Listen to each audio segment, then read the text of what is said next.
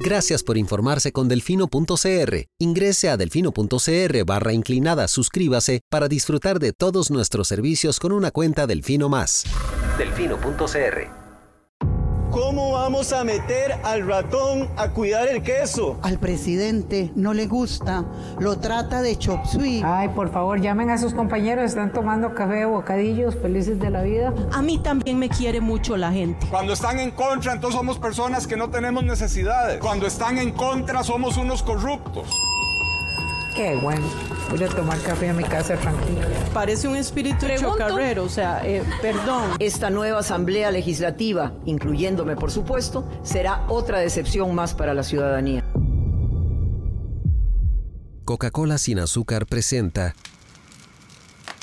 Curul en llamas, cubriendo y sufriendo la asamblea legislativa, porque alguien tiene que hacerlo. Hola queridos suscriptores de Delfino.cr, bienvenidos al episodio número 200 de Curul en Llamas, el podcast semanal donde les comentamos los temas más relevantes e irrelevantes de la Asamblea Legislativa. Les saludo a Luis Madrigal desde el 31 de agosto del 2023, como siempre en compañía de... May, espero que todas y todos estén muy bien. 200 episodios, Lucho. Nadie pensó que duraríamos tanto en esto. Correcto. Ya son, ya son más de cuatro años técnicamente, porque los años legislativos son como de 49 semanas. Así es, pero hoy muchísimas gracias a todos los que nos han acompañado a lo largo de estos 200 episodios, a quienes nos escuchan por primera vez, a quienes nos escuchan esporádicamente, un saludo. Ocasionalmente suelo contestar en los streams de la Asamblea Legislativa y ya ha habido como tres personas que me, que me dicen que escuchan el podcast, así que saludos cordiales y muchísimas gracias. Recuerden que tenemos sección de preguntas, así que cuando tengan alguna duda legislativa, pueden hacérmela llegar al correo luis.delfino.cr. Pero empecemos tenemos, con los temas. Tenemos un apartado de pregúntele a Lucho, pero nadie lo utiliza. Así es. Creo que, creo que es porque sos muy poco amistoso vos, Lucho. Tenés que, tenés que ser más amigable con la gente cuando le respondes. Ok, sí, dejémoslo así. Empecemos los temas para esta semana.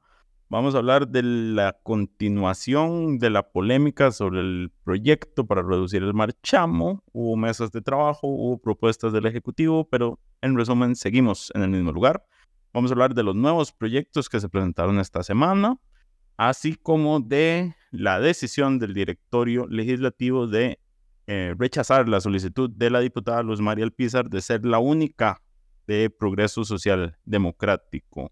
Pero empecemos con el marchamo, un tema que le interesa a todas las personas que tienen vehículos. Correcto. ¿Qué pasó, Lucho? ¿Qué propuso el Ejecutivo? A ver, bueno, esta semana no hubo mayor avance porque la comisión especial que estudia los proyectos de marchamo ha estado en negociaciones, digamos, con el Ministerio de Hacienda. Hacienda se había comprometido a enviarles una contrapropuesta al texto que fue dictaminado de la comisión de marchamo y que ya hemos abordado en episodios anteriores. Sin embargo, después de un par de días de analizar esa propuesta del Ejecutivo, los diputados eh, decidieron cancelar la sesión que tenían eh, para este martes en la noche eh, por considerar que Hacienda había incumplido la condición que le había impuesto la mayoría de la oposición que apoya el proyecto que se dictaminó de que las rebajas tenían que ser para todos y tenían que ser significativas. Entonces digamos que se rompió por ahí el diálogo. Sin embargo, ahorita nos devolvemos a lo que ocurrió el martes y qué fue lo que propuso el Ejecutivo. Eh, este jueves que sesionaron el Limón, las jefaturas de fracción se volvieron a reunir con Hacienda allá en la provincia y acordaron que Hacienda va a volver a mandar una nueva propuesta con base en el texto dictaminado. Eh, así que veremos qué es lo que proponen, porque la propuesta que había mandado Hacienda y que molestó prácticamente la oposición, se consideró inaceptable, eh, pasaba porque Hacienda quería, o sí quería, porque no, no, es algo que vaya a ocurrir, que el porcentaje más alto que hoy se cobre en las escalas del impuesto a la propiedad de los vehículos, que es el 3,5%, pase a ser el, ese es el techo, digamos, pase a ser el piso, correcto. Entonces, a todos los vehículos, bueno, los vehículos sí empezarían a pagar una tasa del 3,5%, eh, perdón, esa sería la segunda escala. Em, y así, y lo llevaba, digamos, lo subía escalonadamente, según las franjas de, que ellos proponían, hasta el 6,50%. O sea, prácticamente duplicaban los porcentajes que por hoy se cobran en el marchamo. Entonces la oposición consideró esa propuesta inaceptable. Eh, y sí, se rompió el diálogo. Luego tuvimos un incidente el miércoles por la mañana respecto a este tema porque eh, el diputado oficialista, ahora le dicen los diputados de la fracción X. El diputado Partido Progreso Social Democrático. Sí, don Daniel Vargas Quiroz usó el espacio de control político para eh, criticar la propuesta de la oposición sobre Marchamo y defenderla del Ejecutivo, eh, pues señala, digamos, dando ahí algunas eh, cifras fiscales. Por ejemplo, señalaba él que con la propuesta del gobierno, el 98% del parque vehicular del país tendría una rebaja y que solo, el, el solo un 2%, que son los vehículos más caros, iban a tener un aumento. Y en cambio, con el de la oposición, pues el 100% de los vehículos va a tener rebajas. Eh, también decía que con el Ejecutivo, la propuesta del Ejecutivo, la recaudación tributaria caería en 38 mil millones de colones y que con la de la oposición caería en 108 mil, lo que según ellos afecta el superávit primario del gobierno y la meta sobre ese indicador que se había pactado con el Fondo Monetario Internacional. También dijo que el CONAVI iba a recibir 19 mil millones de colones menos de presupuesto con la propuesta del gobierno, pero que con la, la oposición serían 59 mil millones de colones menos. Eso molestó a varios diputados, empezando por don Eliezer Feinza, que es el líder de la bancada liberal progresista, quien, palabras más, palabras menos, les dijo que no fuera carebarro, que no fuera mentiroso, y le dijo que si el CONAVI no tenía recursos para mantenimiento vial, y era porque él, este gobierno, había decidido darle menos de una tercera parte de lo que le correspondía por el impuesto a la propiedad de los vehículos y porque también decidió darle menos de, lo que le correspondía a Conavi por lo que se recauda por el impuesto a los combustibles, que hace que no es una cifra menor, ¿verdad? Dado los precios internacionales de los combustibles que tuvimos en el último año. Correcto. Ahora, un paréntesis. Ahí la fracción de Progreso Social Democrático debería escoger mejor a sus voceros en estos temas y poner por lo menos a alguien que tenga una cierta noción de números en general. Porque el, diputado eh, Vargas lo que hizo fue repetir lo que le dijeron sin tener mayor entendimiento de lo que estaba diciendo realmente. eso, eso, fue lo que más molestó a, la oposición. Em, porque es como, pues usted está aquí, viene a inventar cifras. Y es cierto, este, este gobierno, y esto es también por regla fiscal, eh, ha, ha, transferido menos plata al CONAVI y digamos que con, aún con la rebaja que se propone... Y se van a gloriado de eso, además. Correcto, pero aún con la rebaja que se propone, me parece que terminaría, si traslada todo lo que tiene que trasladar, estaría parecido a como está ahorita. Digamos, la diferencia no sería mayor cosa en términos del CONAVI específicamente. Correcto.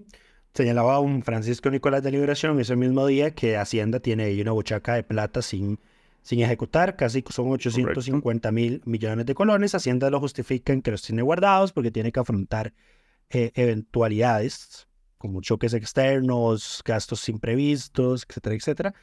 Y es un, es un, sí, claro, eso pasa, pero es un monto sustancial, ¿verdad? Ya va por los 850 mil millones de colones. además, además, eso sí es un detalle importante recordar que la recaudación de haciendas se, se corrió por el tema de cuando cambiamos el calendario fiscal, que ya no entran en diciembre los recursos del impuesto de la renta, sino que entran en marzo.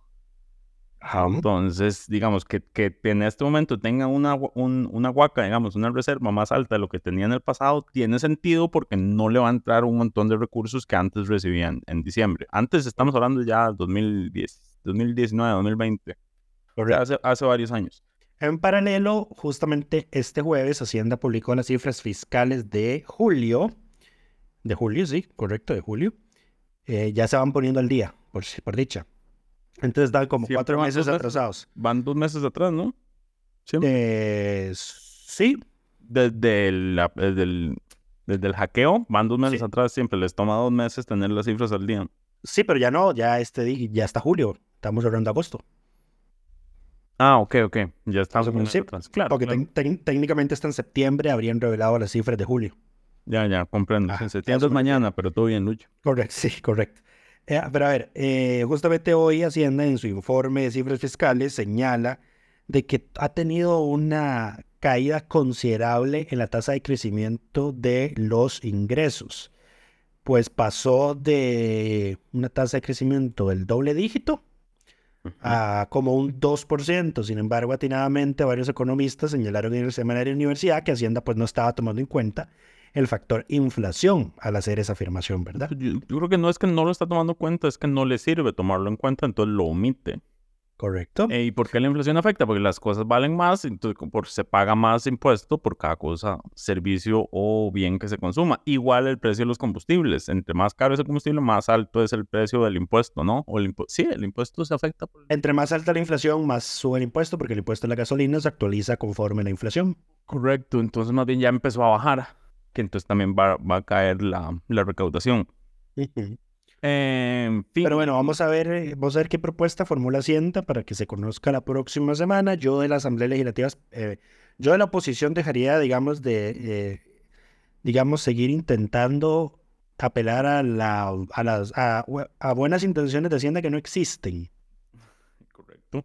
Ahora, simplemente hoy- seguiría adelante con el proyecto que ya tienen en- dictaminado. En, en Limón dijo el presidente que si, si, si conseguían los 38 votos, o sea, que con- básicamente les dijo que consiguieran los 38 eh, votos para, para vetar el, el- el- Para resellarlo. para resellar, perdón, para resellar el, el veto que él va a dar cuando pase ese proyecto. Entonces yo no creo que haya mayores márgenes. El ministro de Hacienda tampoco se ha mostrado para nada em, abierto a cambiar eh, su posición de que este impuesto no debe dejar de recaudar lo que recauda, que es la principal posición de la oposición, digamos, más, o sea, el, el tema medular es, ok, le vamos a rebajar a todos o vamos a rebajarle a algunos y cobrarle más a otros.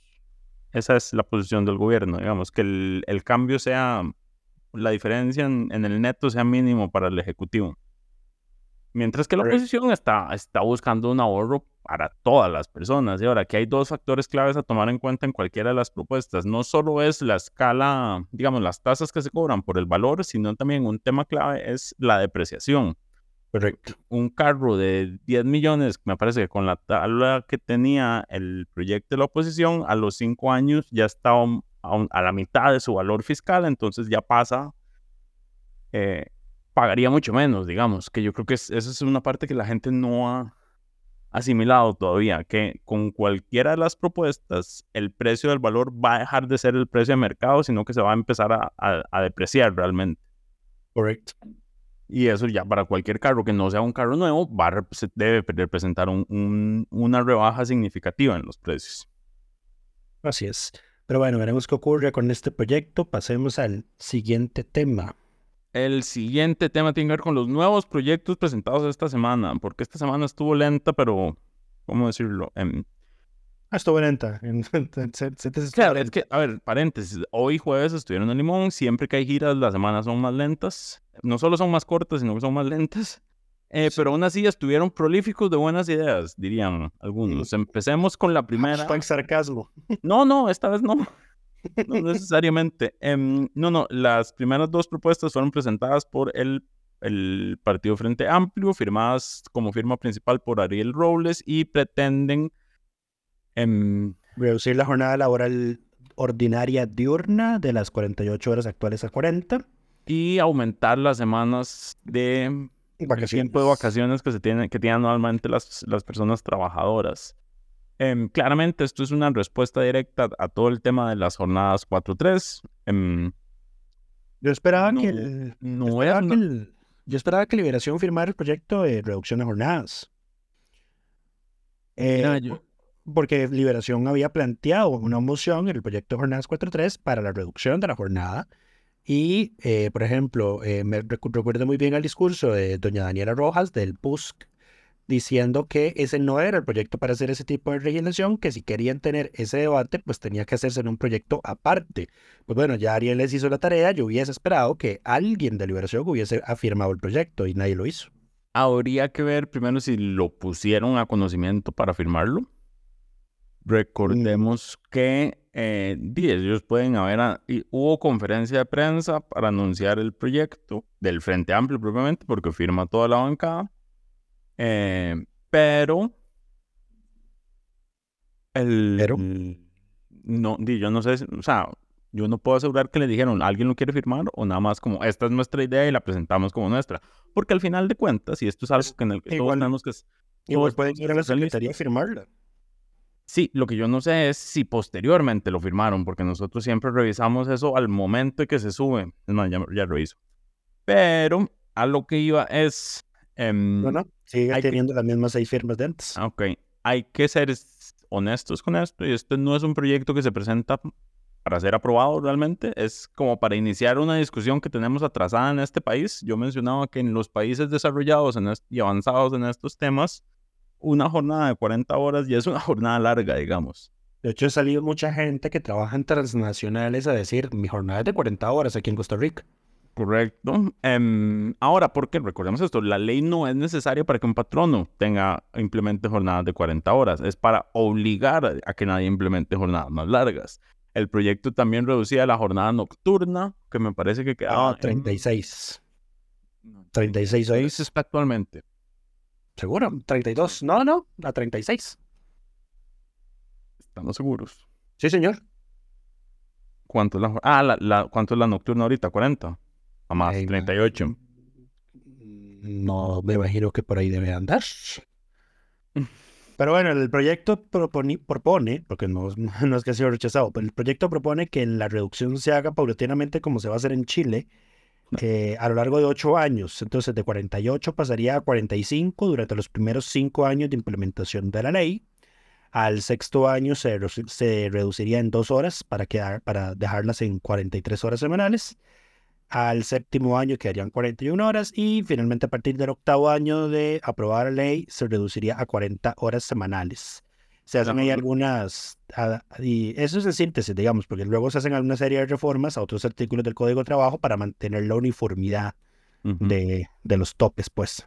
Correcto. Ahora son 5 horas diarias y 30 semanales la jornada nocturna. La que queda en 36 es la de menores de edad, de 15 a 18. Ah, ok. En la propuesta, estoy aquí leyendo tu crónica, Lucho. Sí, cierto. En fin, estos son temas que tenemos que discutir. Ahora, no es una reforma constitucional, lo cual hubiera sido más eficiente. Bueno, no, mentira, hubiera sido mucho más complicado pasar, pero resuelve, zanja el tema, por lo menos, porque aquí no hay quien diga que el proyecto es inconstitucional porque la constitución le permite más. Ahora, aquí por supuesto todo es en beneficio de quién está la constitución, si del patrono o de los trabajadores, o, a quién es el que protege este artículo realmente ver, claramente el artículo que señala que la jornada es de 40, o sea, el, el artículo de la Constitución que define las jornadas laborales. Ahora, el tema es que los máximos, no, digamos, el- el- la Constitución dice no puede ser más de, una ley puede reducir ese, ese monto significativamente si quisiera. El tema es que, como en todo en este país, estamos eh, más preocupados por los empresarios que por los derechos laborales y por tener una, un balance productividad-vida personal, digamos, ¿cómo es que se llama eso? Tiene un nombre. conciliación familiar. Eso, eso. que la Asamblea Legislativa anterior había aprobado una ley que creo que la había impulsado la diputada Ivana Cuña, me parece, precisamente con- para que el Estado impulsara eso como una política pública. La conciliación familiar, la- el balance. Balance entre el trabajo y correcto y la vida y la vida personal, sí, correcto. Correcto. Y lo otro que la gente no dimensiona es que en la mayoría de los casos la gente puede ser incluso más productiva trabajando menos horas. Sí, Eso es algo que, que- que en, esta discusión yo, yo veo que mucha gente, principalmente derecha, como que le explota la jupa. Y es como, "Mae, vean los países más desarrollados. O sea, son mucho más eficientes trabajando menos horas porque la gente contenta trabaja más y la gente saludable trabaja más y es capaz de hacer más en menos tiempo.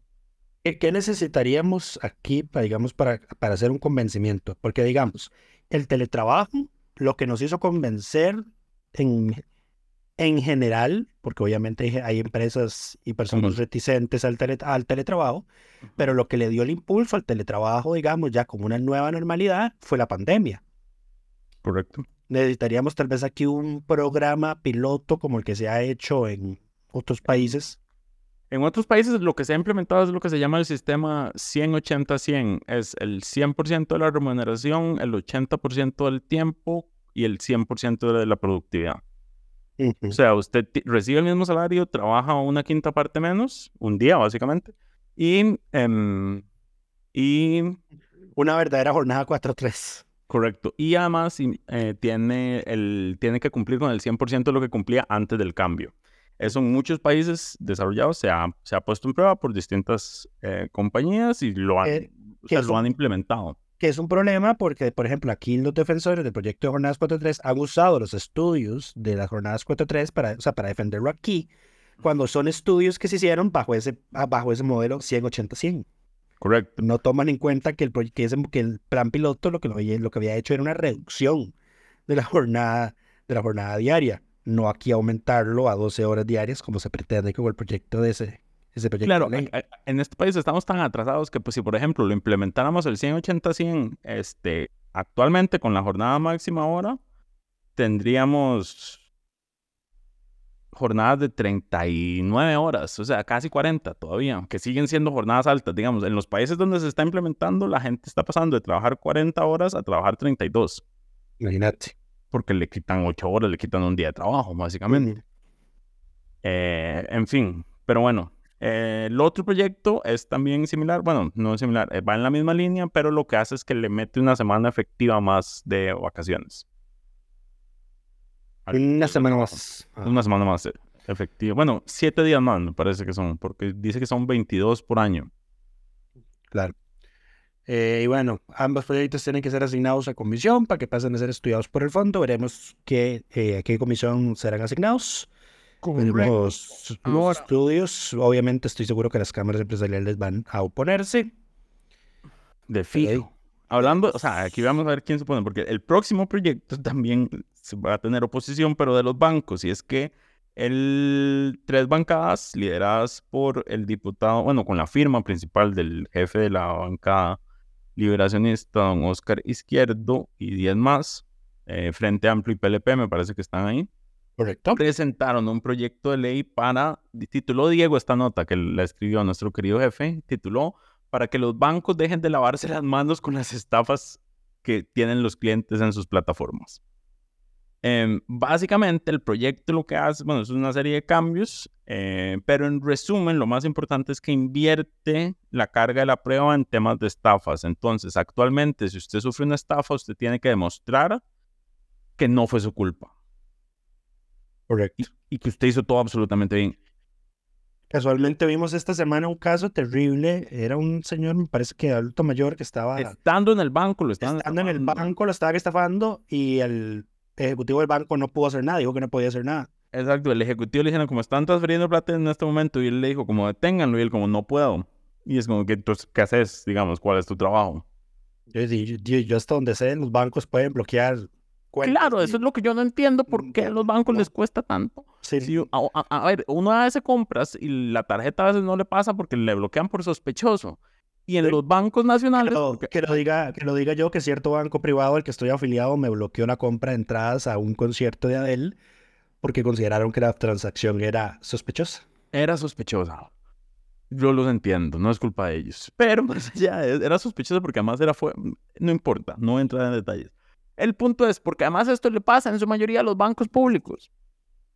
Y con, con, con las cuentas de débito, claramente, porque por las cuentas de, con las tarjetas de crédito, los seguros tienen que asumir, eh, asumen las estafas usualmente. Así es. Los seguros que ellos mismos dan, entonces se pasa menos y son más eficientes resolviendo esos problemas, pero con las cuentas de débito se lavan las manos y lo que hacen es que la gente prefiera tener su plata bajo un colchón, básicamente. Así es. Entonces, este proyecto prácticamente, sí, en síntesis, lo que hace es invertir la carga de la prueba tanto Exacto, administrativa entonces... como judicialmente, porque además, para uno como una persona estafada, es muy difícil conseguir la prueba porque la prueba es, son registros, sí, son registros de movimientos bancarios que los tiene el banco. El banco es el que sabe a cuál cuenta se fue la plata. Correcto, entonces ahora lo tendría que ser al revés y el banco tiene que demostrar que todos sus sistemas de seguridad operaron como tenían que operar y que la culpa no fue de ellos. Como debería ser, porque los que tienen los recursos son los bancos, no las personas, como para Así hacerle es. frente a estas cosas. Eh, Y es, en síntesis, ese es el proyecto. Obviamente, bueno, el, todavía la, la Asociación Bancaria Costarricense no ha salido a reaccionar, pero me imagino que... en- Estaban ocupados demandando al Banco Central. sí, me imagino que va a ser un pleito que se van a echar posteriormente, pero ahí veremos qué ocurre. Es un proyecto altamente popular, así que yo creo que la Asamblea Legislativa sí puede ser que sí se mueva para... Claro, para- ahora aquí yo quiero señalar señalar una cosa. A ver, este proyecto también es impulsado por... eh, hay una asociación de gente estafada cuyo nombre... Movimiento, gente, gente estafada en los bancos de Costa Rica. Gente estafada en los bancos de Costa Rica, exacto, que es, es un movimiento liderado por una de sus figuras referentes, es María del Carmen Rojas Guzmán, de quien Diego escribió en un reporte un día de estos, em, y quien estuvo presente en la presentación del proyecto y quien fue una de las que ayudó a redactar el, el texto. O sea, el, del proyecto de ley surge de ahí y los diputados, bueno, izquierdo y los demás que firman lo adoptan.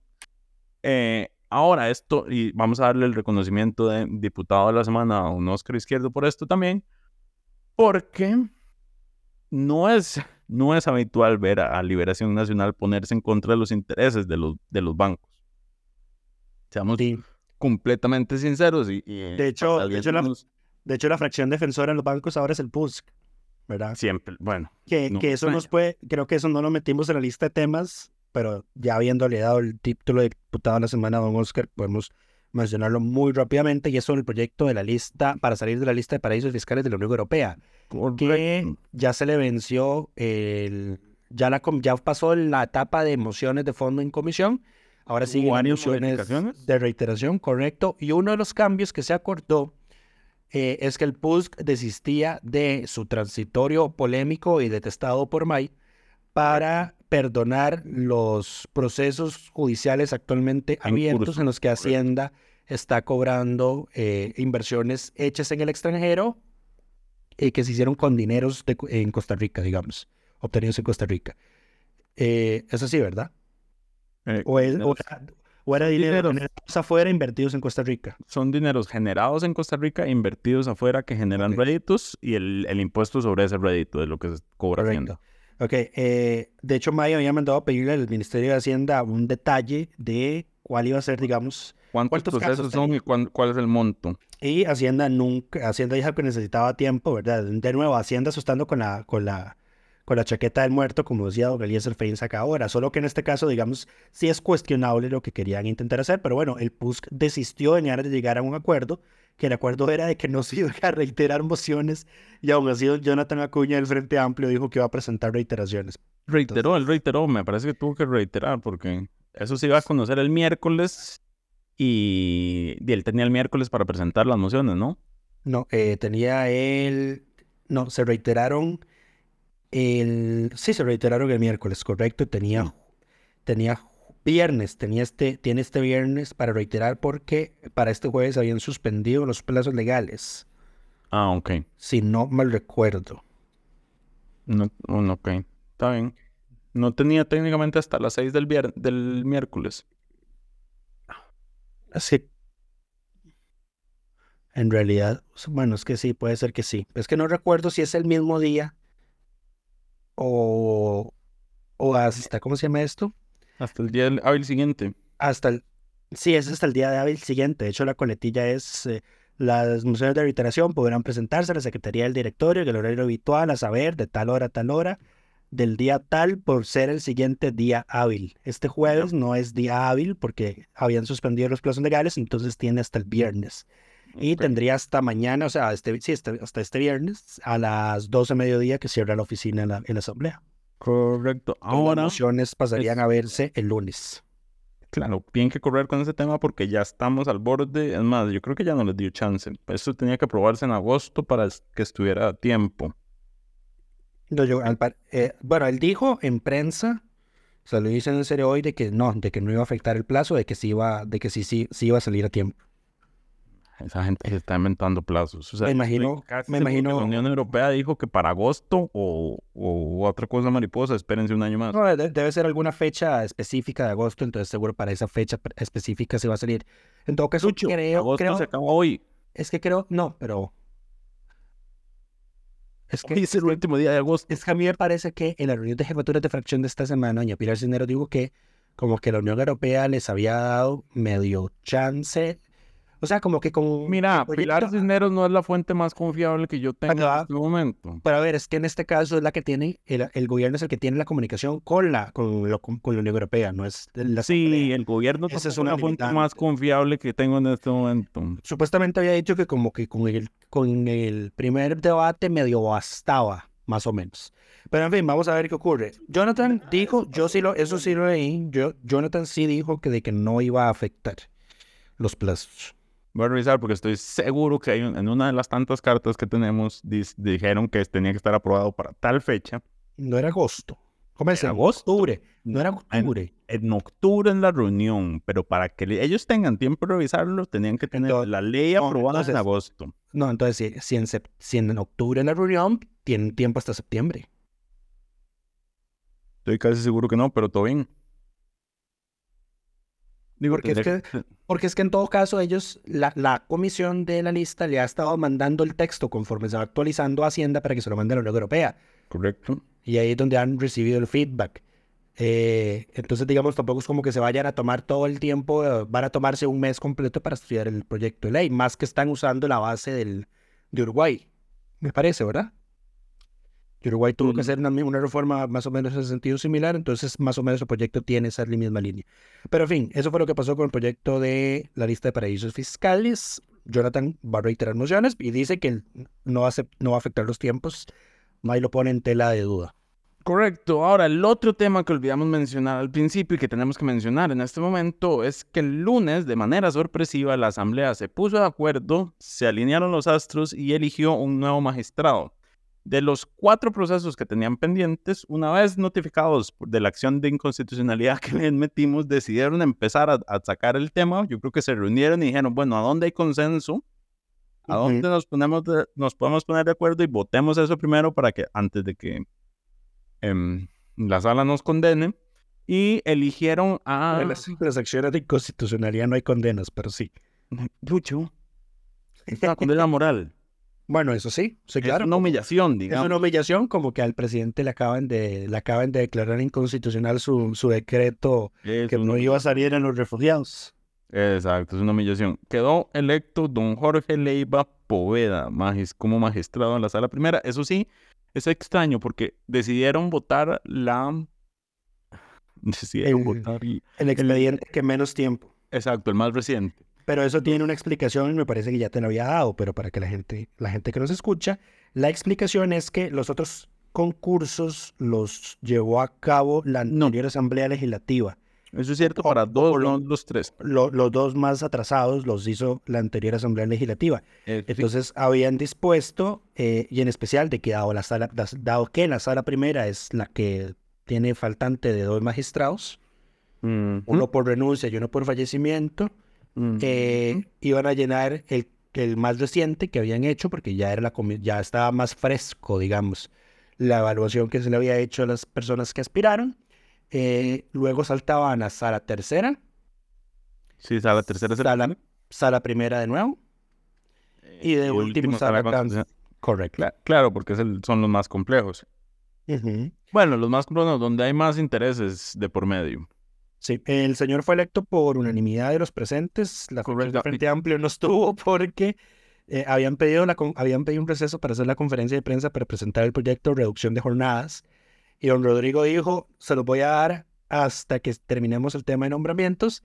Lo que pasó es que el falla había convocado a la prensa y ya tenían como una hora y haciéndolos esperar. Eh, entonces simplemente... No, no, los dejaran esperando. A ver, para mí entonces... No por este tipo y decidieron, y no, nos vamos. Eh, es, más sencillo que, que, votar en contra o oponerse. Es, mucho más probable que algo así haya pasado a que realmente fuera por la conferencia de prensa. A ver, pongámonos serios. Dice, bueno, es por eso no estuvieron en la votación, pero en todo caso el señor quedó electo por la unanimidad de los que estuvieron presentes. presentes. Correcto. ¿Y para cuándo es la próxima? ¿No dieron, definieron fecha mm, de nombramiento? No, eso no tienen fecha. No tienen fecha de nombramiento, ok. Pero bueno, ya por lo menos, a menos de una semana se empezó a mover la... A menos de una semana de haber sido admitida la acción, se empezaron a mover las cosas.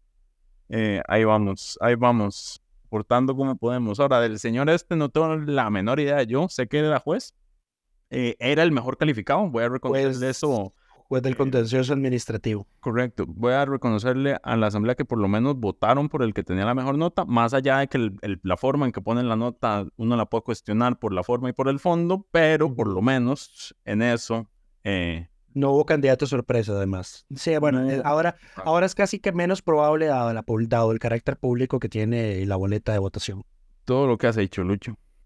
¿Quién, quién lo diría? ah? Todo lo que has hecho por este país. Pero bueno, En, en 10 años que no esté en este, en este plano terrenal y vos seas diputado, me metes ahí un, be- Esto, un, cállate, un, un benemeritazgo, por favor. ni, que, que ninguna de esas dos cosas pasen, Lucho, por favor.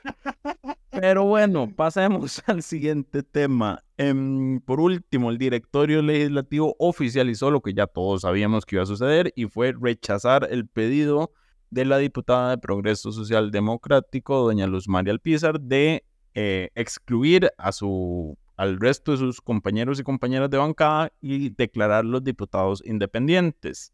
Dijo el directorio que el- lo que dicen, palabras más, palabras menos, fue lo que dijimos que iban a decir y era como que Ese no es problema nuestro. Exacto. Y que participar en una actividad no, no es una renuncia y si ellos Le no renuncian, no hay nada que hacer. le aplicaron a los Mario un sounds like a personal problem. Exacto. En resumidas cuentas, le dijeron "Mm, resuélvalo en casa y Pilar Cisneros me parece que salió muy orgullosa de decir que no había nada que dentro del código de ética del, o dentro de los estatutos del Progreso Social, del Partido Progreso Social Democrático, que Que les que pudieran aplicar por lo que hicieron. Entonces, que a otra cosa, mariposa, seguimos siendo diputados de Progreso Social Democrático con una yo creo que sería muy gracioso que Luz Mari se declare independiente. Claramente no lo va a hacer porque ella se considera eh, Ese madre, partido, madre de es- ese partido, sí, pero sí. claramente ella es la que está eh, excluida de toda toma de decisión real. Aunque bueno, hoy le dieron tiempo en el espacio de progreso para hablar allá en Limón. Y es que alguien tú tiene que darle. El, el tema es que se lo dio María Marta Carballo. ah, ah, por cierto, el presidente como que se vio un toque molesto en el Consejo de Gobierno de hoy porque solo fueron tres diputados oficialistas. De ahí. Ada, Ada, ah, Pilar Ada y Manuel Morales. Los, los tres más cercanos, los tres diputados de Progreso Social Democrático más cercanos al Ejecutivo, probablemente. Sí. Pero en fin, yo creo que eso Eh, es todo bueno, eh, semana. Voy, doña Luz María dijo que eh, tienen claridad, digamos, de que cuál es el próximo paso. Y el próximo paso va a ser acudir al Tribunal Supremo de Elecciones, donde me imagino que le van a decir que eso tiene que resolverlo primero el Tribunal de Ética de su partido. Ah, aunque, eh, di no, bueno, es que como ya la composición del tribunal medio cambió considerablemente. No, cambió considerablemente, cambió cons- persona, Lucho. No, y dos, porque hubo un magistrado que renunció, ¿te acuerdas? No, ese era suplente. Claro, pero ahorita el tribunal va a pasar a estar integrado por suplentes.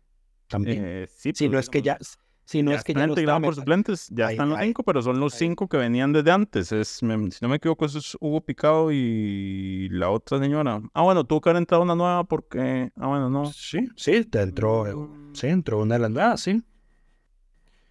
Eh, no, no recuerdo el nombre de quien se fue, pero yo estoy seguro que sí, él, él sí era uno de los recurrentes dentro de los cinco eh, que integran el Tribunal Supremo de Elecciones antes, de las, antes y después de las elecciones. Eso siempre cambia, digamos. Porque, Eh, pero- Sí, eh, pero, pero y vamos a ver qué, qué, qué ocurre. Porque, de nuevo, para efectos de ciudadanos comunes y corrientes, a ver, inclusive para efectos de, por ejemplo, beligerancia política, que lo diga doña Patricia Mora Castellanos ahora que está aspirando a la alcaldía de San José, Fallate. el asistir, a, por ejemplo, a asambleas de partidos se considera un acto de ostentación partidaria. Correcto.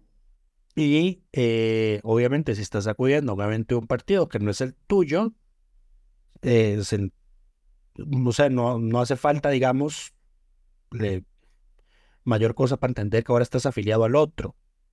Eh, di no, di, pero di, es- desde, en realidad no vale la pena espe- especular, de ya el churuco le va a caer de nuevo al Tribunal Supremo de Elecciones eh, y veremos qué ocurre, aunque no, no le veo, no le veo futuro.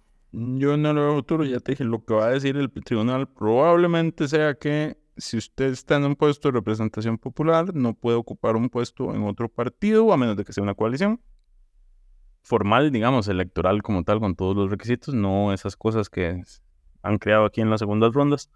Em, y que lo que no puede hacer es, digamos, em, tener puestos formales en otros partidos y ya. Pero mientras no renuncie, este sigue siendo del partido por el cual fue electo. Ahora, ¿vos leíste la transcripción de la conferencia de prensa de, aquí Costa Rica Manda, la que ellos estuvieron? No, la transcripción no. ¿Por qué? Ok. Es que eh, Luz Mari lo que dice es que en cierto momento de ciertas declaraciones se entiende que estaban haciendo una renuncia tácita verbal. Mm, Eso sería exagerar. Tomar como unas declaraciones como una renuncia. Declaraciones que- bien Pero es que las, las están diciendo ellos, digamos. Sí, pero si, si no hay un papelito firmado, yo no, no te valido la renuncia. En fin, todo esto es súper antiético desde mi punto de vista, ¿verdad? De Eh, lo y, que ellos y hacen. esto, sí, esto es saltarse, esto es, Pues, el- a, ver, esto es- pero- a ver, esto es burlarse de la regla de que nadie puede tener una doble eh, militancia Militancia. partidaria. ¿Correcto? Es, esto es- se está burlando del sistema. Creo que últimamente, el- el- creo- a ver, creo que últimamente el Tribunal Supremo de Elecciones debería tomar eso en consideración eh, a la hora de resolver. O sea, no, o sea, sí, no, no lo pusiste por escrito, pero, a ver, en la práctica, o sea, Estoy, estoy- eso- estoy de acuerdo, eso es- estoy, estoy de acuerdo con todo lo que quiero decir es que no tienen en este momento herramientas legales para hacer lo que, lo, que, lo que vos querés que haga. se llama fraude de ley eso, parece, pero bueno. Pero bueno, en fin, esperemos a que resuelva el tribunal dentro de tres años. No, no, no.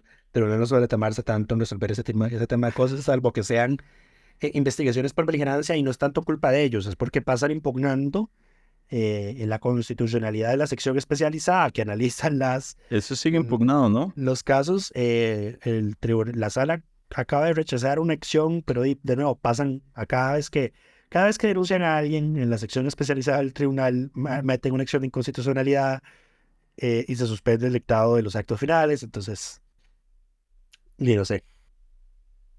No, no, es una, es una sección que lamentablemente no suele dar mucho material porque de su, su legitimidad pasa siendo cuestionada cada dos por tres en la sala constitucional. Sí, pero eso les pasa al tribunal por inventarse órganos. Eh, en eso tenés absoluta razón. Supuesto. Sí. A ver, Pero bueno, grande. a en lugar de pedir una reforma de ley, ellos dijeron, "Di, lo vamos a resolver nosotros mismos y aquí estamos entrabados desde entonces. Ujú. Pero bueno, en fin, yo creo que ahora sí eso es todo por esta semana, ¿o no? Nos Eh, faltó sí. Eh, no, eso es todo por esta semana. Esperamos que, Teníamos- que Eh, todas- mañana, perdón, este viernes se presenta el presupuesto eh, nacional 2024. Eh, así que para el momento en el que escuchen el podcast va a estar también enlazado el correo que le llega a los suscriptores de Delfino Más. eh, una crónica especial del viernes en la que vamos a, pues, a detallar, como siempre lo hacemos cada año, los pormenores del presupuesto. Y sí, eso es todo por esta semana. Esperamos que todas y todos estén muy bien y nos escuchamos de hoy en ocho. Coca-Cola sin azúcar presentó Curul en llamas, cubriendo y sufriendo la Asamblea Legislativa, porque alguien tiene que hacerlo.